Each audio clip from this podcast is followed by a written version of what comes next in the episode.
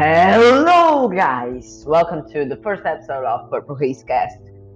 I am Purple Haze, and let's talk about the yellow wallpaper. Bem, mas voltando aqui ao português, idioma nativo.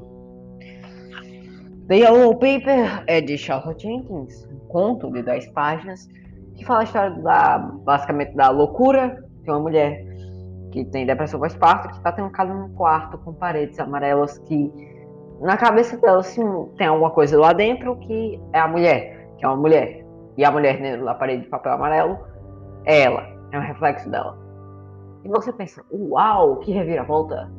Mas em tese isso é premeditado de, desde o início do livro, conto na verdade, é que ela está presa dentro do quarto. Então, é claro que a mulher vai na parede ela, porque ela está presa lá dentro de uma situação horrível, de, presa dentro da loucura, presa dentro da opressão, presa, é, presa dentro da própria depressão pós-parto que ela tem, que é o tema central basicamente disso, já que a Charlotte Jenkins teve depressão pós-parto. E simplesmente é uma loucura de grandes níveis, assim. No livro não é citado que ela tem um filho, nem aparece esse filho. Provavelmente esse filho está morto, mas você sabe que é depressão pós-parto? Porque é citado lá, depressão pós-parto, total. E, assim, o desenvolvimento da loucura dela, quando ela começa a ver as formas se mexendo. Primeiro, ela começa a ver as formas da parede se mexendo, todo aquele papel amarelo, parede amarelo, tudo cheio de figuras. Depois, ela começa a, tipo, re relatar, porque em tese eu conto, é quase como se fosse um diário. Começa a relatar que ela tá vendo, tipo, uma mulher na parede, ela quer sair, ela quer sair, ela quer se libertar. I want to break free.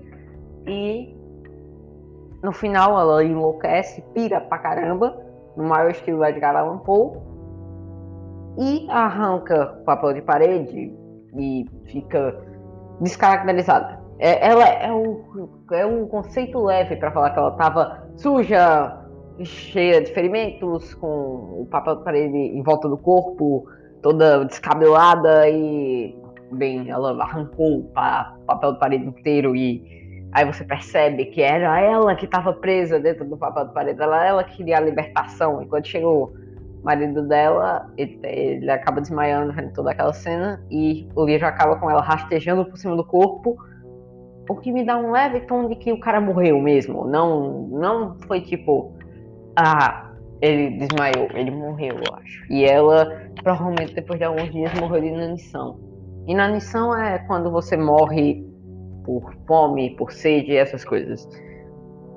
E, bem, o livro também, esse negócio da papel de parede amarelo, dessa cor amarela, sempre tá muito destaque no livro, é referente à época do livro, que o livro foi escrito, que é, foi no século XIX, mais ou menos, e é Bem, a cor amarela usada no tratamento de loucos no sanatório.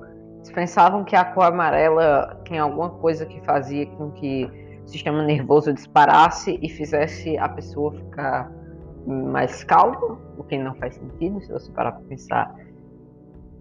E é, nesse ambiente e tipo nessa ambientação é total é tipo não é total compreensão, tio. Não, não é total compreensão. Como é, como é, como é? Eu não sei. Só sei que ela é mais nesse ambiente meio para baixo, assim. Ambiente meio para baixo, meio ruim. Você sente o ar pesado da loucura, você sente. E por isso que eu gosto até de falar um pouco desse livro, desse conto, e como as pessoas acham meio que só, as pessoas, tipo, é tipo Matrix, sabe? Que as pessoas pensam que só tem uma interpretação, que é aquela da caverna de Platão, no caso de Matrix. E nesse livro, no caso do feminismo, que não, a menina na parede representa o feminismo, que a mulher é que está sofrendo opressão. Não, o livro também tem a parte da depressão pós-parto e sobre como é, tipo, desesperador para uma mãe ter um filho. Com isso, eu acabo esse episódio com menos de 5 minutos. Tempo recorde, talvez. Falou! E esperem por mais episódios.